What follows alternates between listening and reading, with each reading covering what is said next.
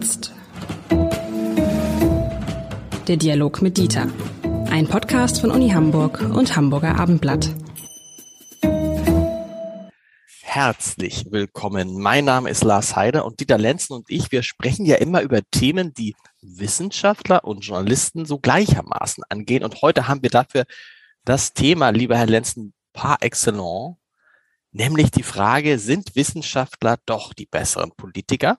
Eine Frage, die sich jetzt ähm, anhand einer anekdotischen Evidenz, wie Sie immer so schön sagen, klären lässt, nämlich anhand des Beispiels von Karl Lauterbach. Wir haben jetzt ein paar Wochen und na, Monate, sind schon Monate, Monate ins Land sind gegangen und wir haben einen Wissenschaftler, einen Epidemiologen als Gesundheitsminister an der an der, an der Spitze der Pandemiebekämpfung. Bevor ich jetzt was dazu sage, würde ich mich fragen, wie sind Sie denn bisher mit Ihrem Kollegen, muss man ja sagen, Lauterbach als Politiker zufrieden?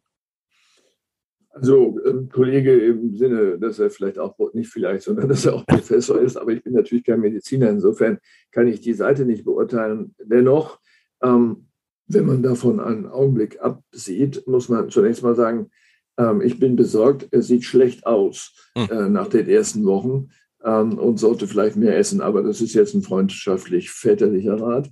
Ähm, der Punkt ist der, dass in dem Augenblick, und das ist vielleicht auch äh, spannend, weil er hier die politischen Erwartungen und die Einsicht in das, was der Fall ist, ganz extrem aufeinander äh, treffen, weil ja von ihm nun Entscheidungen getroffen werden müssen. Äh, es ist nicht mehr die Oppositionsrolle, ähm, das ist etwas anderes. Ähm, er hat, und das ist aus meiner Sicht erstmal ihm zugute zu halten, seine Position nicht geändert, sondern weiter eher den Mahnmechanismus beibehalten und vom Schlimmsten ausgehend Entscheidungen getroffen. Ähm, das muss man auch, äh, weil man sich sonst den Vorwurf einholt, äh, dass äh, man nicht dieses und jenes gemacht habe, weil man noch gewusst habe, es könne dies oder das passieren. Ähm, also das ist zunächst mal etwas, wo ich sagen würde, ja, richtig, ich bin auch auf seiner Seite mit maximaler Vorsicht.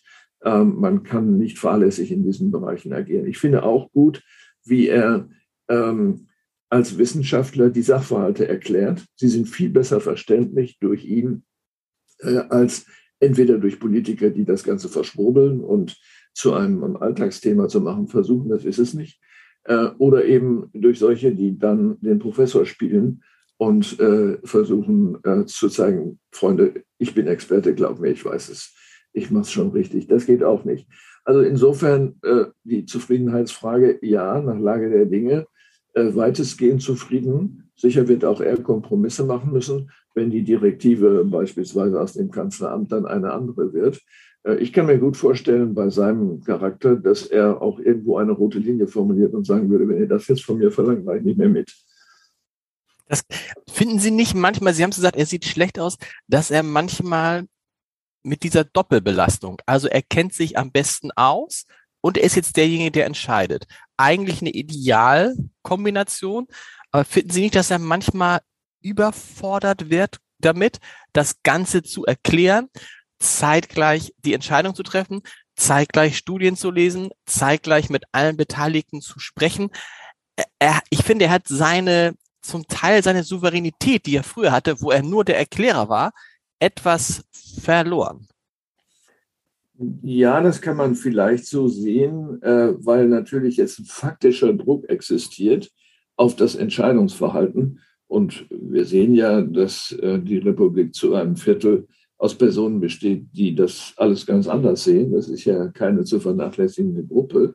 Äh, und äh, dass natürlich der Druck existiert aus der Regierung, das unterstelle ich mal, dass er darauf achtet, dass er durch sein Entscheidungsverhalten nicht die Zahl der Unzufriedenen noch weiter vergrößert. Mhm. Und die Neigung dann zu sagen, ja gut, dann lassen wir das ganze Corona-Geschehen einfach laufen, hat eh keinen Zweck, die ist natürlich auch bei Politikern da.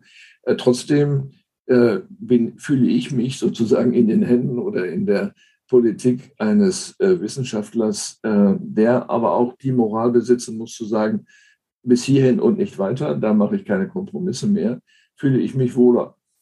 Äh, nun sind nicht alle Felder so dramatisch wie jetzt die Corona-Krise, sondern im Grunde ist es ja so, dass in jedem politischen Feld auch wissenschaftliche Expertise äh, vorliegt.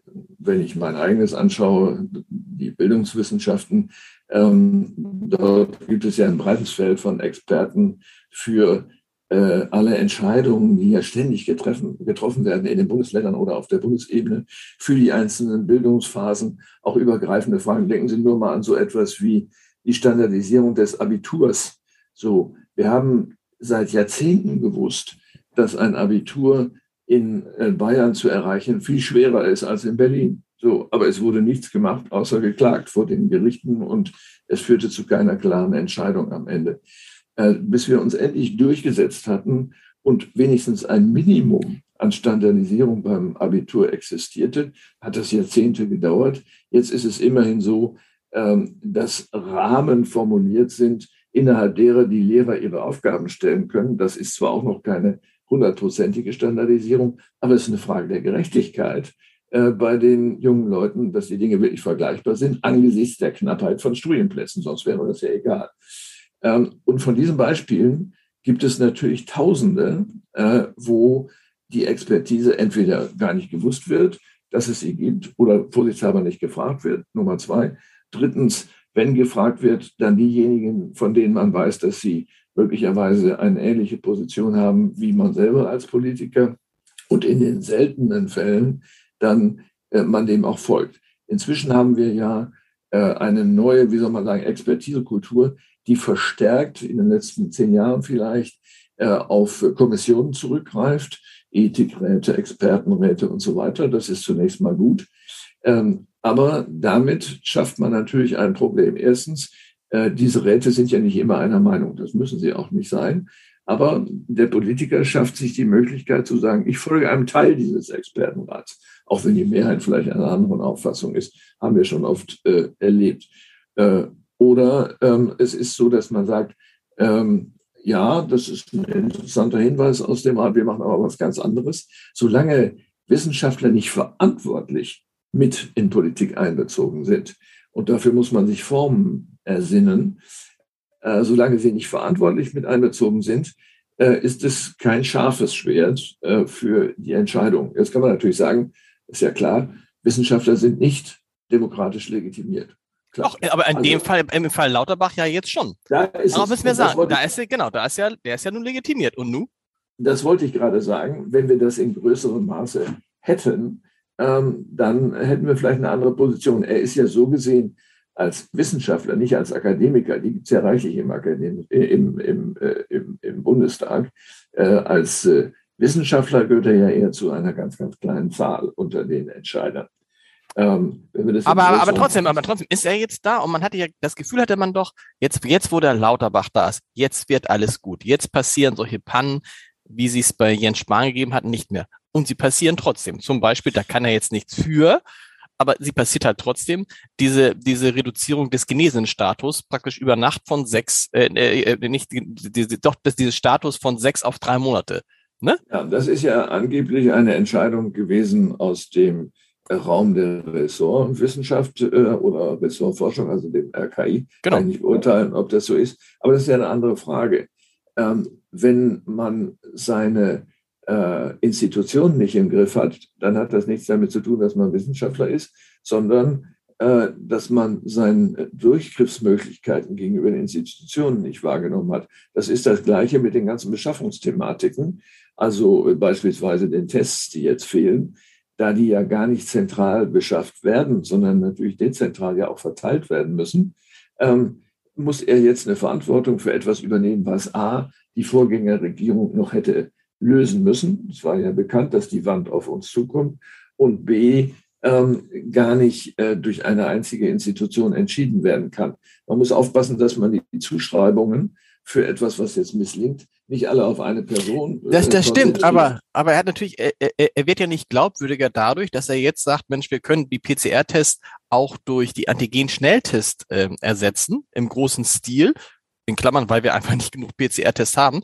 Und der gleiche Karl Lauterbach hat vor drei, vier Monaten noch gesagt, ja, die Antigen-Schnelltests, vorsichtig, die sind nicht so genau, da gibt es viele falsch positive, falsch negative Meldungen und so. Also das führt natürlich dazu, dass man das Gefühl hat, okay, der Wissenschaftler kommt an im politischen Amt und hat tatsächlich trotz all seiner Expertise die gleichen Probleme wie der Nichtwissenschaftler. Ja, und da müssen wir jetzt schauen, nicht warum ist das so, dass selbst Wissenschaftler diese Probleme haben, sondern warum funktioniert der politische Bereich so, dass solche ja, Unredlichkeiten, sagen wir mal, äh, erforderlich werden. Ähm, und jetzt gehen wir in die Analyse und sagen, das erste ist das lauthals Ankündigen von etwas. Das haben wir jetzt ja in den letzten zwei Jahren reichlich erlebt, egal was das war, im politischen Feld. Das hat man gefälligst zu lassen. Äh, und wenn man nicht sicher ist, dass man etwas durchsetzen kann, dann sollte man darüber nicht reden. Das klärt man im Hintergrund vorher und dann redet man darüber. Ähm, ich sage das nur an diesem Beispiel.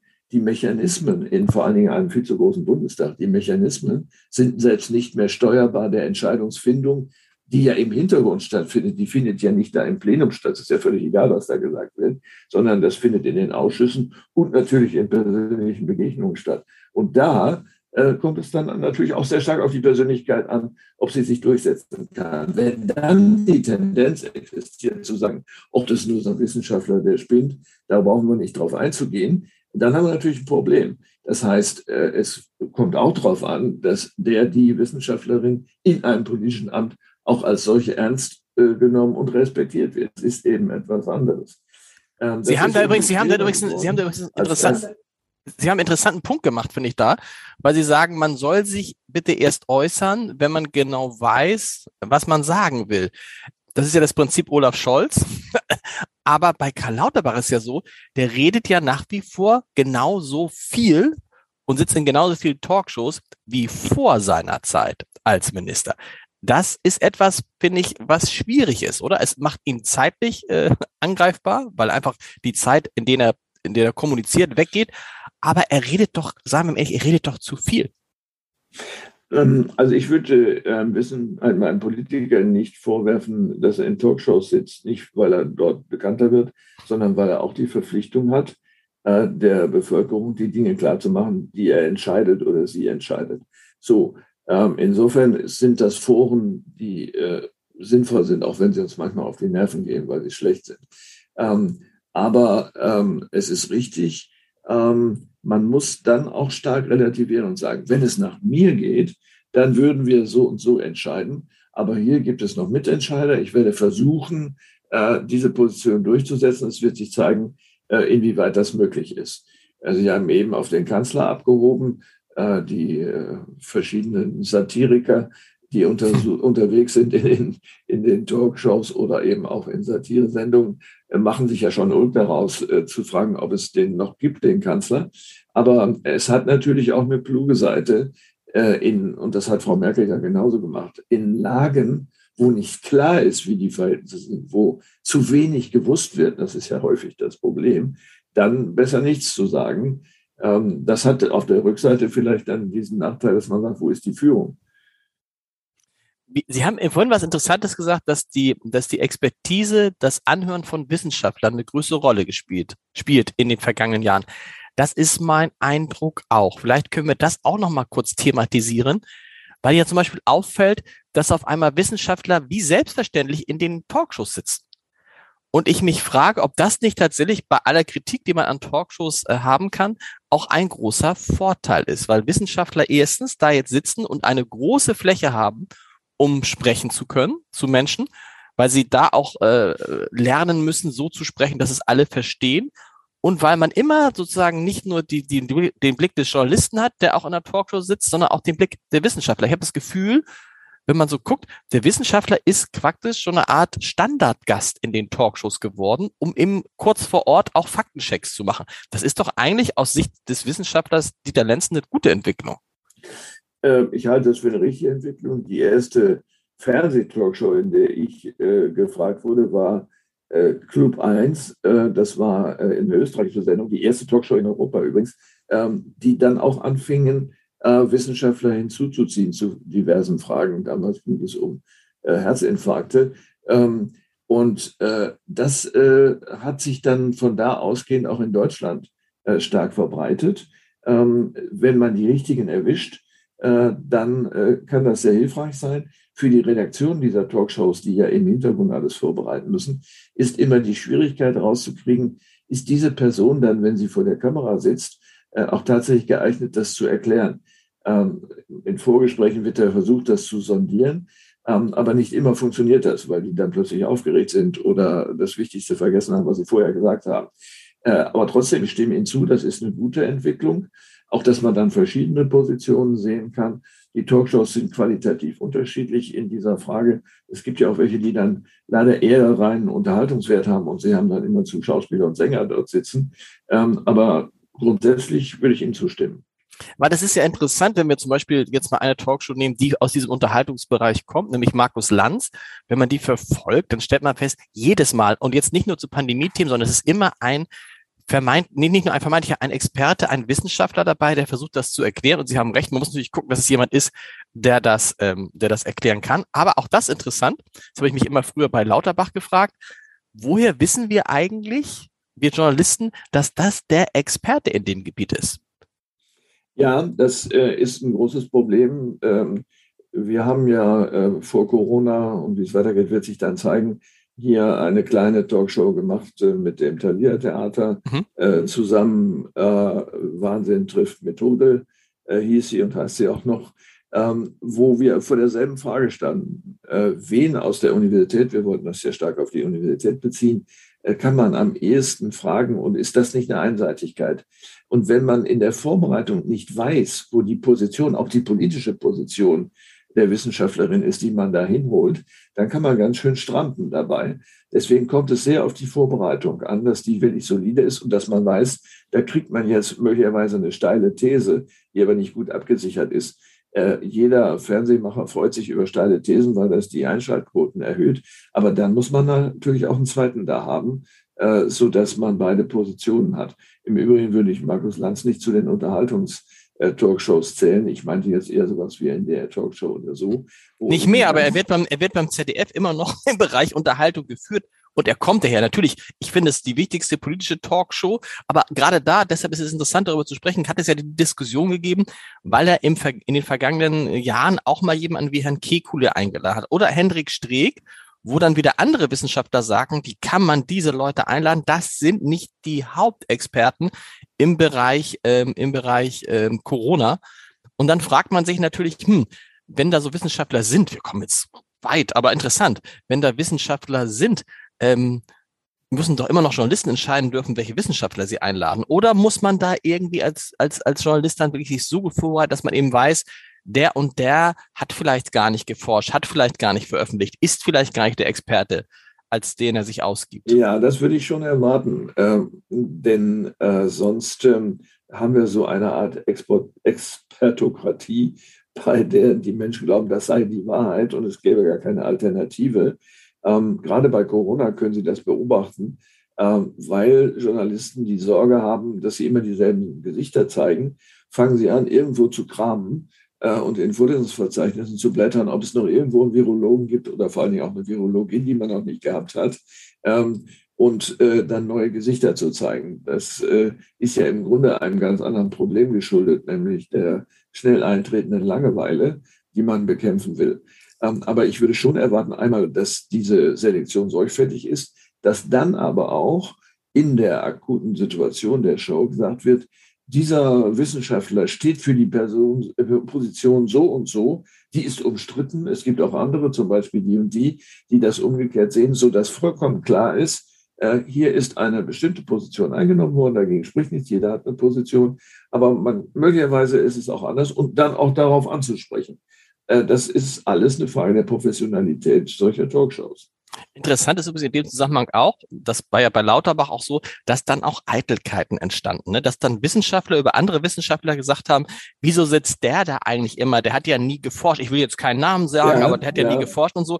Und das dann auch so, Lauterbach ja, bis er, bis er Gesundheitsminister war, ist er ja auch einen Weg gegangen. Er ist so, oh, der sitzt andauernd in, in, in, in Talkshows. Dann hat er immer gesagt, ja, ich tausche mich auch mit Christian Drosten aus. Das hat ihn dann so ein bisschen geadelt. Auch das ist interessant, dass dann auch Wissenschaftler gern ins Fernsehen drängen wollen, um bekannt zu werden, offensichtlich, und das anderen dann gar nicht gönnen. Ähnlich ja, wie in der Politik. Ja, äh, das ist richtig. Das ist auch wirklich sehr stark zu kritisieren, äh, wenn es nicht solide gemacht ist, hat aber auch äh, eine Ursache oder zwei. Die historische ist, was man sagen darf, das ist überhaupt nichts Neues. Friedrich Schleiermacher hat 1824 äh, den Satz geprägt in einem ganz anderen Zusammenhang, äh, ach, das ist wieder Professorengezänk. Hm. Das heißt, äh, schon damals war es so, äh, dass es darauf ankam, rezipiert zu werden durch die Politik, durch den König, wie auch immer, äh, und dann auf diese Weise auch an Mittel zu kommen, um zu forschen. Gerade in der Medizin sind die Beispiele ja reichlich davon. Robert Koch als Beispiel. Ohne die Unterstützung durch äh, die Herrschenden äh, kann man nicht forschen. das andere ist die Bewertung ähm, vor dem Hintergrund der öffentlichen Sichtbarkeit. Man nennt das, und es ist auch aus den USA gekommen, Public Impact. Das heißt, der wird richtig gemessen, den kann man auch messen und kann sagen, also äh, die Person A oder B ist im äh, Impact-Faktor auf dem und dem Niveau. Naja, so doll ist das nicht, wird überhaupt nicht rezipiert. Ob man den hm. wirklich berufen sollte, muss man sich gut überlegen oder umgekehrt. Tolle Sache, immer sichtbar und der adelt unsere äh, Universität. Also solange man solche Elemente für die Bewertung von Personen hinzuzieht, wird man auch immer wieder Situationen haben, in denen jemand eine steile These formuliert, nur um irgendwo zu sitzen. Oder auch, oder, auch missverstanden zu werden. Mir selber ist das gegangen bei. Sabine Christiansen. Äh, wir haben ein Gutachten gemacht äh, über die ähm, Zukunft des Bildungssystems. Das ist schon 15 Jahre her. Und da kam unter anderem drin vor, dass wir in, den, in der Kita schon mal die Möglichkeit, lesen zu lernen, einräumen sollen. Und was passierte? Die Schlagzeile hieß, Lenzen möchte eine Schulpflicht ab vier Jahren. Hm. Das stand da überhaupt nicht. Also mit anderen Worten, das kann auch passieren, dass der Wissenschaftler völlig unschuldig ist an der Verdrehung, die irgendwo stattfindet. Das ist interessant mit dem Public Impact, denn seien wir ehrlich, ohne seine Auftritte in den Talkshows wäre wahrscheinlich Karl Lauterbach, der ja vor dieser Pandemie eher so ein bisschen als so ein verschwurbelter Politiker, den keiner, den man nicht so richtig ernst genommen hat, äh, galt, wäre er wahrscheinlich gar nicht ähm, Gesundheitsminister geworden, weil seine öffentliche Wirkung so groß war und weil er sozusagen in der in der Vorstellung der Öffentlichkeit schon der wichtigste Mann in der Pandemie war, konnte Olaf Scholz gar nicht anders, als ihn zum Gesundheitsminister ernennen. Das scheint so zu sein. Es ist ja auch sehr spät entschieden worden und das spricht dafür, dass es lange hin und her gegangen ist. Wer die Alternative gewesen wäre, wissen wir nicht. Jedenfalls ein Sparkassenangestellter ist vielleicht nicht so geeignet dafür. Wirkt es eigentlich, ähm, ist es eigentlich für, für Wissenschaftler, wenn Wissenschaftler viel in Talkshows sitzen und viel sozusagen in dem, in dem unwissenschaftlichen Bereich sprechen, ähm, ist dann auch nicht nur Neid dabei, sondern auch so, ah, das macht man nicht. Christian Drosten hat mal gesagt, er bräuchte diesen ganzen Wirbel um seine Person gar nicht. Er ist froh, wenn er aus den Medien wieder verschwinden kann, wo ich dann gedacht habe, meine Güte, dafür machst du aber ganz schön viel. Ja, es hat sich dann aber auch geändert, äh, wahrscheinlich, ja. weil eben auch die Last zu groß wurde oder auch die Bedrohungssituation äh, unheimlich wurde. Das äh, kann sein. Ähm, ja, ähm, Eitelkeit ähm, aus den Gründen, die ich eben genannt habe, weil es zur Qualitätsmessung sozusagen gehört, zu schauen, ob jemand äh, sichtbar ist oder nicht. Weil es auch den ähm, Marktwert erhöht? Ja, den Marktwert erhöht, aber auch was anderes. Ähm, ganz Persönliches wenn Sie mal schauen, äh, Schauspieler haben nur eine Möglichkeit, ihren Erfolg zu messen, äh, nämlich den Applaus. Mhm. vielleicht noch ein paar Rezensionen in irgendeiner Zeitung. So. Ähm, das ist bei Wissenschaftlern nicht anders. Die haben nicht mal eine Bühne, wo es einen Applaus gibt. Die haben nur diese Messwerte wenn Sie äh, als ähm, Handwerker irgendwo tätig sind und Sie ähm, haben ein wunderbares Fenster gebaut, dann ist der Kunde zufrieden, sagt, also das ist wirklich gut. Es gibt diesen Kunden nicht, der Zufriedenheit äußert. Das heißt, die Wissenschaftler sind sehr darauf angewiesen, dass sie ein Gefühl dafür bekommen, äh, werden sie eigentlich in der Rolle als Wissenschaftler tatsächlich akzeptiert? Wird das überhaupt gesehen? Diesen menschlichen Faktor sollte man nicht unterschätzen. Der menschliche Faktor, jetzt haben wir voll überzogen, aber das war interessant, lieber Herr Lenzen. Vielleicht machen wir noch mal eine extra Sendung darüber. Das ist sehr interessant. Die Wissenschaftler in Talkshows, weil das ist ein neues ähm, Betätigungsfeld. Bis nächste Woche. Tschüss. Bis nächste Woche.